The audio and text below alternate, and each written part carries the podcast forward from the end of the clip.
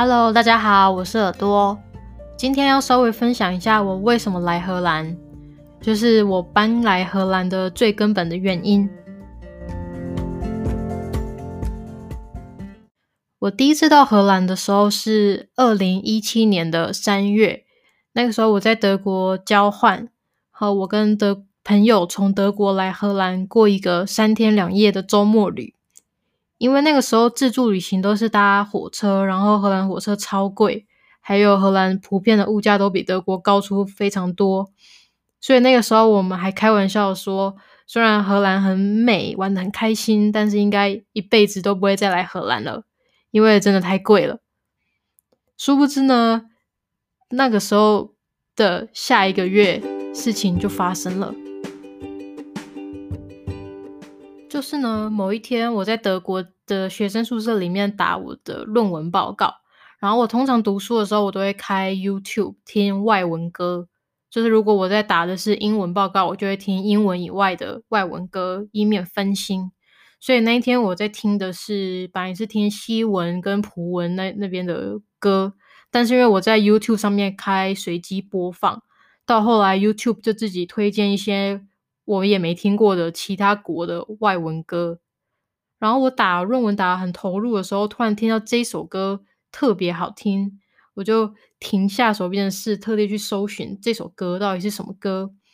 后来发现是一位非洲裔的法国的饶舌歌手，然后还去看他的其他的唱片，其他首歌都非常好听，然后还发现了刚好。那一阵子，他在办欧洲的巡回演唱会，所以我当晚就立刻订了一场离德国最近的演唱会。而且接下来的几天，为了听懂他的歌，我还整天自学法文。所以我人明明在德国读书，然后德文都还没学好，可是法文歌已经练好了四五首。这样，所以呢，到了四月初的时候，那一演唱会的那一天。我一早就自己起床，然后从德国到那个演唱会的小镇是在比利时，所以从德国过去，然后转车啊什么的就要花八个小时，然后终于到了小镇。但是因为这个小镇上也是只有一家唯一的旅馆，然后从这个旅馆到演唱会的地方非常的远，光是搭公车就要转三次车，而且单程就会花掉两个小时。然后，因为我本来自己一个人，然后又不会发文，演唱会结束应该也是晚上，不知道几点了，公车也没了，然后很担心没办法回到旅馆，然后会有危险啊什么的，所以那时候还在犹豫，干脆不要去了。不过还好，在旅馆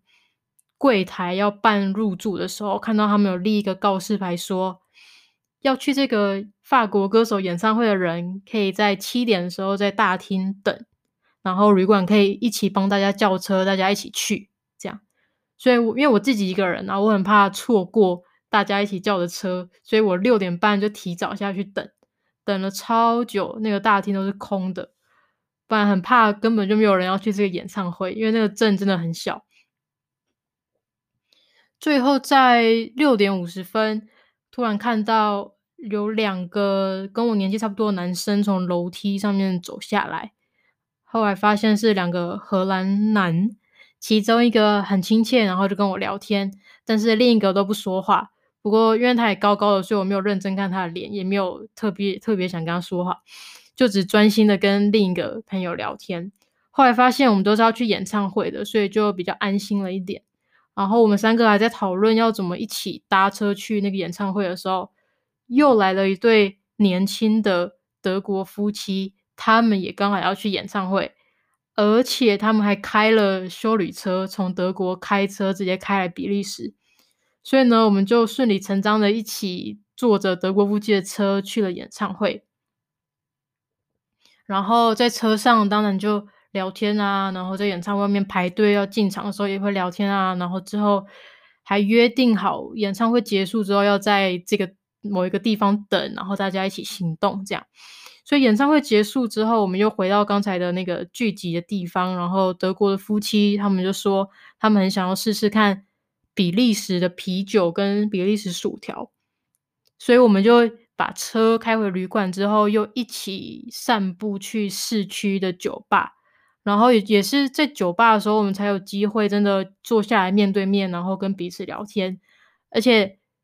可能因为喜欢同一个歌手，然后个性比较好聊聊得来。总之那一晚聊得非常开心，还一连去了四间酒吧聊天，聊到凌晨。然后回到旅馆的时候，都已经五点半了，早上五点半。所以呢，大概就是这样，中间省略一些细节。总之，一开始不说话那个荷兰人，和兰兰到后来都主动跟我聊天，聊个不停。然后他的那个朋友好像还发现，就是我们彼此有一点好感，所以那个朋友还很识相的帮忙把德国夫妻支开，让我们两个可以就是在最后一个酒吧的时候可以独独处。所以呢，这就是我认识荷兰兰的故事。就是纯粹是因为一个 YouTube 的随机播放的演算法，把我带来比利时演唱会，然后认识了一个荷兰男友，这样。所以说，最后到底为什么会搬来荷兰呢？因为我们我们之后在一起了一阵子，然后因为我在德国交换，后来也得回台湾，所以我后来就回台湾了。然后过了。总共过了快两年的远距恋情之后，我们都觉得再远距下去也不是办法。而且那时候我刚好大学毕业了，还没找到工作，但是他在荷兰已经稳定的工作了，所以我们评估了多方的可能性后，就决定还是我先来荷兰吧，这样，所以我就来了。不过当然也不是荷兰，也不是说来就可以来的，还要经历一连串的签证啊，还有考，甚至是语言考试那些什么的，之后再慢慢分享吧。谢谢你听到这边，拜拜。